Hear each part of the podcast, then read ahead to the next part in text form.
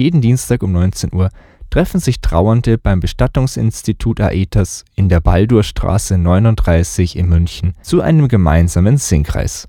Ich habe mich mit Dagner Eigner, der Leiterin dieses Singkreises, unterhalten. Was ist der Singkreis für Trauernde? Es ist eine wöchentliche, wöchentliche Runde, die sich jeden Dienstag trifft, um gemeinsam zu singen. Zwei Stunden lang. Es ist eben speziell für Trauernde.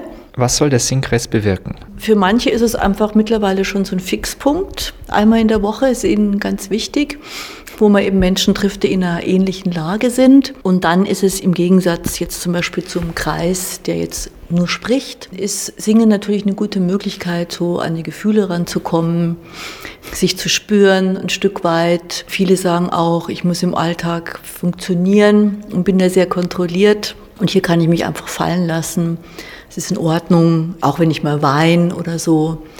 Das ist auch so ein, äh, oft reden die Teilnehmerinnen oder Teilnehmer auch von so einem Getragensein einfach in diesem, in diesem Kreis, ne? dass sie also ihre Gefühle einfach auch spüren können und auch äußern können. Und ein Stück weit ist es ja ein bisschen auch eine Befreiung des Singen. Es bringt wieder was ins Fließen.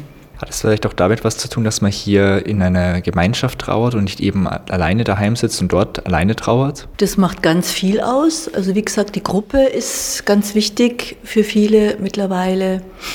Äh, und auch einfach das Rausgehen und auch das Spüren, also den anderen geht es genauso. Ja, da bin ich aufgehoben. Und was sind so die Trauergründe? Da es eben ein Trauerhaus ist, in dem wir singen, ist es oft tatsächliche Trauer, dass eben jemand gestorben ist, jemand nahestehender. Es gibt aber auch andere Gründe, zum Beispiel Beziehungsschwierigkeiten, Liebeskummer, gescheiterte Beziehungen. Manche kommen auch mit sich selber nicht klar, das kann es ja auch geben. Eine Frau kam zum Beispiel mal, weil, weil sie ihr Haus verloren hat. Oder zum Beispiel auch ähm, kam längere Zeit jemand, der getrauert hat, einfach über die Zerstörung der Umwelt. Also es ist ganz unterschiedlich und es kommen auch manchmal Teilnehmer oder Teilnehmerinnen, ähm, die jetzt gar nicht speziell trauern, sondern die einfach die spezielle Intensität einfach hier gern mögen der Gefühle in dem speziellen Singkreis. Was ist so der Unterschied zwischen dem Singkreis und dem klassischen Chor? In einem klassischen Chor geht es erstens mal um Auftreten, wo es ja hier erklärtermaßen nicht drum geht. Hier singt man ähm, jetzt nicht, um ein bestimmtes Ziel zu erreichen, meinetwegen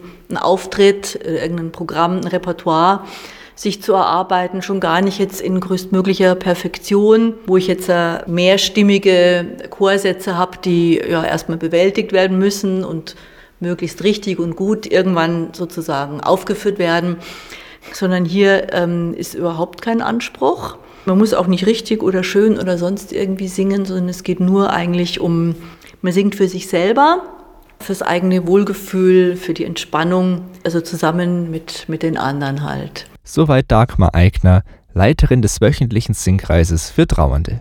Wie so ein Singkreis abläuft und welche Lieder dort gesungen werden, erfahrt ihr nach dem nächsten Song